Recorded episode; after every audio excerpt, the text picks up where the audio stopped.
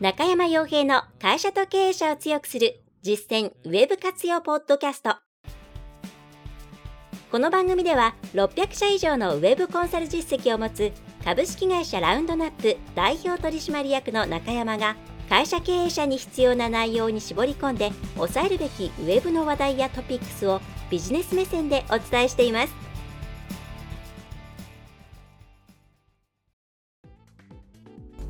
皆さんこんにちは。ラウンドナップコンサルティングの中山です。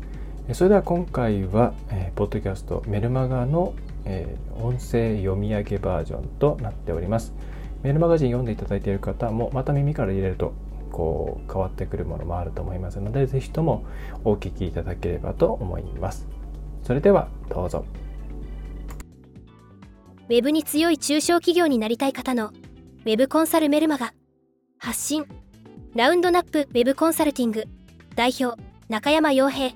URL https www.roundup.consulting.jp 発行。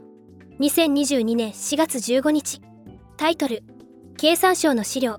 デジタルガバナンスコードは必読。抑えるべきポイントについて。このメルマガではラウンドナップウェブコンサルティング代表取締役コンサル中山洋平の過去700社以上の支援経験と自身の中小企業の経営者としての体験をもとに皆様のお悩みや今押さえていただきたいトピックスについてお伝えしています。役に立ったなと思われましたらぜひお知り合いにこのメルマガを紹介していただければ幸いです。おはようございます。ラウンドナップの中山です。寒かったり暑かったりなかなか落ち着きませんね。そしてこの季節に台風という言葉を聞こうとは。さて今週のウェビナーは経産省の資料について扱いました。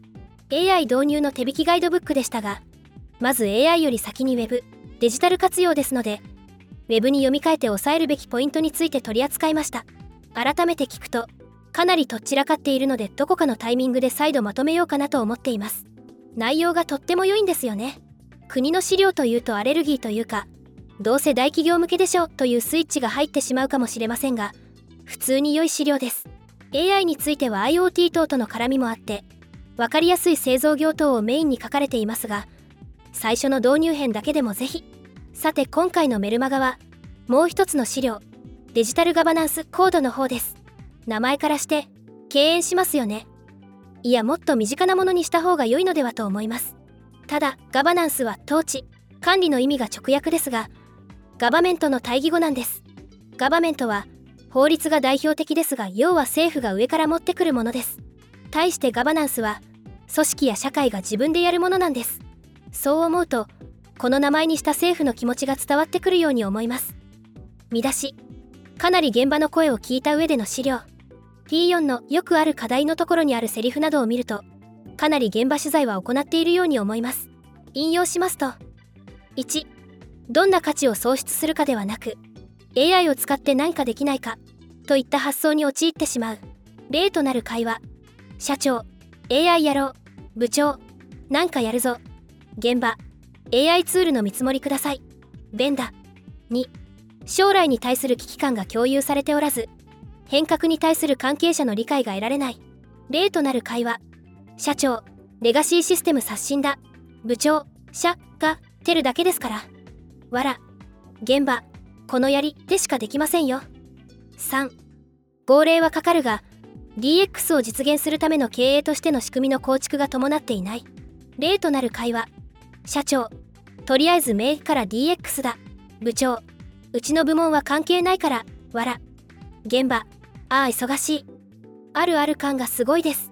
笑うに笑えず、空笑いが出てしまう方もおられそうですが、これだけでも何本か記事が書けそうです。国の文書としてはかなりフランクというか、わら。見出し。先に、DX と IT 化の違いについて、まず押さえていただきたいのは、DX、デジタルトランスフォーメーションですが、IT 化と何が違うのか、確固たる定義があるわけではないので、これは私の解釈ですが、まず明確に分ける意味もないですし、分けられるものでもないです。結局 IT なり使いますので、また、それぞれがぶち上げられた時代の技術的限界や思想的限界もあるので優劣関係ではないです。その上で端的には IT 化既存プロセスを効率化しよう。DX 新しくやれることを増やそう。で良いのではと思います。DX の事例としてよく AI やビッグデータ活用が出てきますがそれはビッグデータ活用によって今までできなかった予測や活動ができるようになったものが多いですよね。運送業ですとか小売ですとかそういうデジタルの力で新たにできることを見つけてそれを自分たちの強みにしていこうじゃないかサービスを作ろうじゃないかというのが DX IT 化は今のプロセスをもっと効率よく進める。分かりやすいのは顧客管理ですとかペーパーレスビデオ会議自動文字起こしなど。正直ベンダー側もこんがらがっているのでややここしいのですがそういう解釈をしていただくとおおむね良いのではと思います。なので DX しながら IT 化というのもあるので別に IT 化より DX が偉いですとか上下関係はないです。DX 売り込もうとするところがたまにそういうキャッチコピーを持ってきますが個人的にはです。見出し。なぜ DX それは新しいことを始めないと稼げないという現実があるから。DX を進めることはこれから生き抜いていくためには必須だと私は考えています。なぜかというとそうしないと儲からないからです。ほとんどの市場ニーズは満たされていますしベストプラクティスもそこそこやられています。戦略キャンバスで言えばレッドオーシャン的な状態の市場がほとんどです。既存のやり方を継続することで維持できるのは何かしらの壁に守られている業界かあるいはデジタルに対応しないことが価値伝統などの業界くらいです。つまり新しいキャッシュの入り口を作らないといずれか立ち行かなくなります。残存者利益を狙えるのも本当に一部ですし出口ありきです。政府もそう考えているのは資料の P5 でも明確です。見ていただくと定額動画配信サービスの流星で街のレンタルビデオ屋さんは激減。EC が当たり前になったことで街の商店本屋さんは激減。とあります。そしてこれに対しての対応方法は DX で変革して対応しましょう。です。既存のやり方を維持して生き残りましょうというメッセージはゼロです。ただこれはその通りだと思います。Twitter などでよく本屋さんがなくなるのはどうなのかなどのノスタルジックな話題が流れますがそもそも本当に必要なら潰れてないんです。あくまであれば遠くからノスタルジーに浸っているだけでこのファンの声に応えないとと思ってはならないものです。市場は正直です。逆らうなら濃いファンに支えられて客単価を上げて商売する道を模索する。つまりはあえてクローズドになり趣味化していくなどやはり変わらないとダメですね。食っていけるように市場のニーズの変化を見て変わっていけるかどうかが企業を維持するために重要なポイントになります。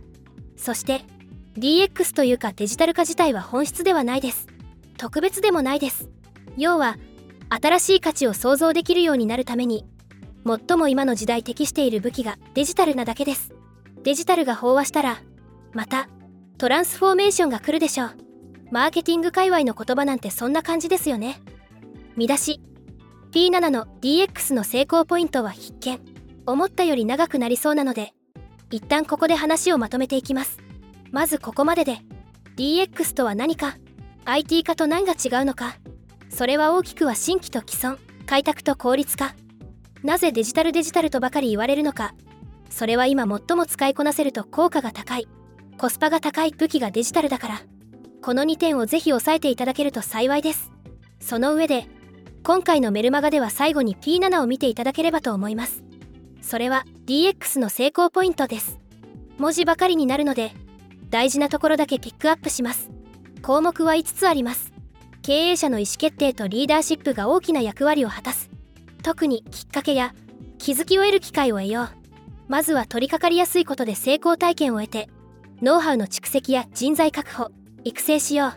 外部の人材のをうまく活用しながら付するスキルやノウハウを補おう。ビジネスモデル組織が変に強くならないとダメ。すぐに効果は出ない。5年後10年後のビジョンを作って地道なし。錯誤に取り組む覚悟が重要。いろいろと厳しい。経営を立て直さなければという状況の中でこの条件は厳しいものもあるかと思います。実際あまりにキツキツの状態でこれをやろうとすると脇道が許されない空気になり組織として厳しい環境になる可能性は高いです。なのでここをやるのだという前提のもとまずは事業立て直しをし少しずつやれることをやっていく。あるいは補助金活用して進めていくようなイメージが良いと思います。と今回はまずここまでで要約の PDF 自体もあとは事例なのでひとまず押さえていただきたいポイントとして一旦ここまでにいたします。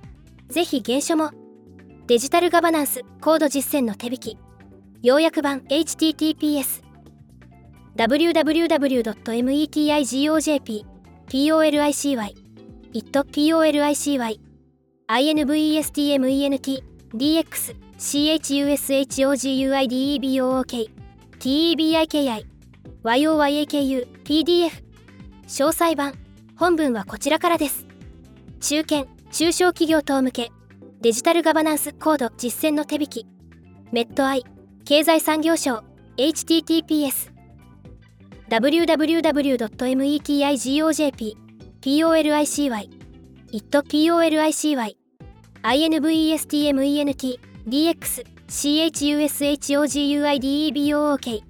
contents, html ぜひ今回の内容の中で皆さんのご参考になるものが一つでもあればと思います。またお気軽にご相談くださいませ。それでは今回は以上です。続いては LINE 公式アカウントからの抜粋です。LINE 公式アカウントでもトピックス配信しています。裏のような扱いです。メルマガでピックアップするもの以外はタイムラインにも出さないようになるかと思います。よろしければ LINE 公式アカウント登録はこちら。https line5nzomny 今週の抜粋です。見出し。LINE 公式アカウントからの抜粋。1プロダクトレビューアップデート考察。英語記事ですが Google 翻訳経由などでぜひお読みいただければと思います。英語圏だけで展開されたプロダクトレビューアップデート。商品レビューアップデートについての考察です。Google S2021 2022プロダクトレビュー SUPDATES What happened? KMSIVEDIGITAL https www.amsivedIgital.com insights SEO GOOGLES 2021-2022プロダクト REVIEWS アップデート S ホワット HAPPENED 押さえていただきたいのはこのアップデートの結果。いわゆるネット上の情報だけで作られた薄いレビューサイトが落ちてしっかりとレビューが書かれていて実際に販売しているサイトの方が上がったという傾向です。端的に言えば我々もよく見ている金太郎飴のようにどこも似たようなことを書いているアフィリエイトサイトです。あれは日本だけではなくグローバルで嫌がられているんです。それがかなり落ちた模様です。でこの傾向はこの件はうちはそういうサイトじゃないから関係ないやって終わらせてしまうとちょっと怖いんですね。このアルゴリズムアップデートでアフィリエイトの代わりに上がったのは実際に販売しているサイトかつ多方面から濃い情報を提供しているサイトなのです。そしておそらくこれは商品レビューに限らず全ての商品サービスに波及していくと考えるのが自然です。つまりは自分たちが何か商品を売るなら自社独自でない限りは型番商品であるならそれぞれの商品に対してきちんと時間と労力を割いて情報を提供しないと検索流入が見込めなくなるということ。全ての商品をそうするのは難しいと思いますのでいろいろな商品への入り口となる商品に限って行うのが現実的着地点だとは思いますが少なくともそれができる体制を整えておいた方が良いということです。またいわゆる商品ではなくてもパッケージ化されたサービスにも波及するかもしれません。私たちは自分たちが提供している商品やサービスについて深い理解とそれを表現する技術が必要な時代に入っています。それに備えることを強くお勧めしたいところです。LINE 公式アカウントでもトピックス配信しています。裏のような扱いです。メルマガでピックアップするもの以外はタイムラインにも出さないようになるかと思います。よろしければ LINE 公式アカウント登録はこちら。https lin e 5 n z o m n y 見出し。WEBINAR PODCAST 最新回のご案内。今回は2本です。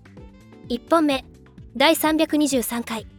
経済産業省の DX AI 導入か意図フックは Web 活用で悩んでいるなら一読の価値あり。今回は経済産業省が AI 導入用に公開したガイドブック PDF をベースに AI ではなく Web IT 活用という観点で重要な部分をピックアップしてお伝えしています。AI に興味がある方はストレートに刺さるガイドブックですし今回のように読み替えることで改めて Web やデジタルの力を会社に根付かせるヒントを得ることもできます。合わせてぜひそちらもご覧ください。2本目。第322回高級食パンはなぜ売れなくなったのか。令和時代の露出を考える。一部の目立った高級食パン店がまさに一時のブームで終わってしまった件については様々な観点で考察がなされているかと思います。そこで今回はあくまで Web マーケティングという観点からこの事例から汲み取っておきたいポイントについて具体的には露出についての考え方を中心にお伝えできればと思います。特にコンテンツや広告でアクセスは伸びたけれども実際の売り上げにつながらないとお悩みの方はお聞きくださいませ。アクセスがあって反響率 CVR が低い場合はサイトリニューアルを進められるケースが多いですがそもそもこの観点がないと効果が出ない可能性が高いと考えています。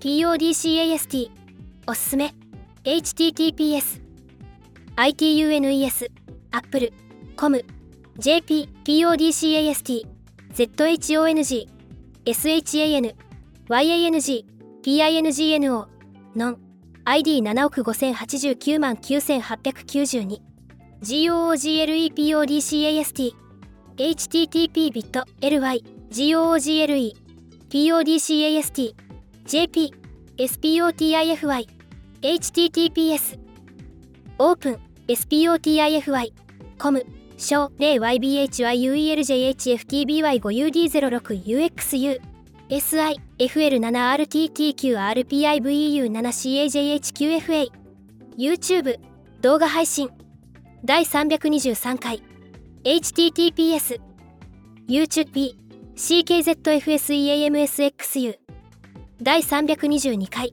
https YouTube YIOTJLADWNG 書籍は最初の一歩におすすめです。Amazon か大手書店で販売中です。さてこの本は企業のウェブ担当者経営者などの方に伝えたい内容がメインです。フリーランスでマーケターとしての腕を上げたい。SEO や広告のテクニックを学びたいという方向けの本ではありません。Amazon だと中身が見られないのでそこだけ気にしていただけるとミスマッチも少なくなるかなと思います。ぜひ読まれた方はブログや Amazon などでレビュー書いていただければ幸いです。今後の配信コンテンツの方向性を決める上でぜひ生の声をいただきたいです。今すぐ Amazon でご購入ください。http://amzn/asia15aeh9k 終わりに去年の暮れくらいからできるだけ少ないもので十分に仕事ができるように仕事道具を整理しています。モニターも随分減らして2モニタでも大丈夫なくらいになりました。目指せ1モニタです。理由は身軽に仕事をするためです。モバイルモニタノートの画面くらいにしたいですね。そろそろ外でも普通に活動できるような見通しがついてきましたし車中もうまく活用したいんですよね。M1X の MacBook Pro のおかげな部分が多いです。ノートのくせに iMac 以上の動画編集能力。今後自分の価値をどう出していくかは AI 時代の課題なわけですがやはりストレスなくどこでもやってしまえることを一つでも増やしていくことが必要だと考えています。努力が苦にならない領域ですね。そのためには日常生活に溶け込むかどうかが一つの大きなリトマス試験紙ではないかと見つからなければ作るしかない。そういったことを脇に置いたとしてもオフィスや自宅オフィスなどにドック的にモニタと入力デバイスなどを置いてパイルダウンさせて使っていますが実利としてもソフトのライセンスも3分の1になりましたしファイル同期も不要になりましたしよかよかです環境から変えていかないとですねではでは今回は以上ですまたメールしますねはい。ということで最後までお聞きいただきましてありがとうございました。えー、こちらのメルマガの読み上げ会以外にはですね、普通のポッドキャスト、えー、毎回取り下ろししているものを配信しています。え、ポッドキャストの方では第何回と書いてある方が毎回取り直しているもので、え冒頭にですね、日付ですとかそういったものが入っているもの、あるいはメルマガというところから始まっているものはメルマガの読み上げ会となっておりますので、あもしメルマガはですね、えテキストの方で読んでいるからいいですよということがありましたら、こちらは飛ばして、いただければと思います。はい。それではまた次回のポッドキャストでお会いしましょう。えラウンドラップウェブコンサルティングの中山がお送りいたしました。今回の内容はいかがでしたでしょうか？ぜひご質問やご感想をラウンドナップコンサルティングのポッドキャスト質問フォームからお寄せください。お待ちしております。また、ホームページにてたくさんの情報を配信していますので、ぜひブログ、メールマガジン、郵送ニュースレターや各種資料 PDF もご覧ください。この世からウェブを活用できない会社をゼロにするを理念とする株式会社ラウンドナップがお送りいたしました。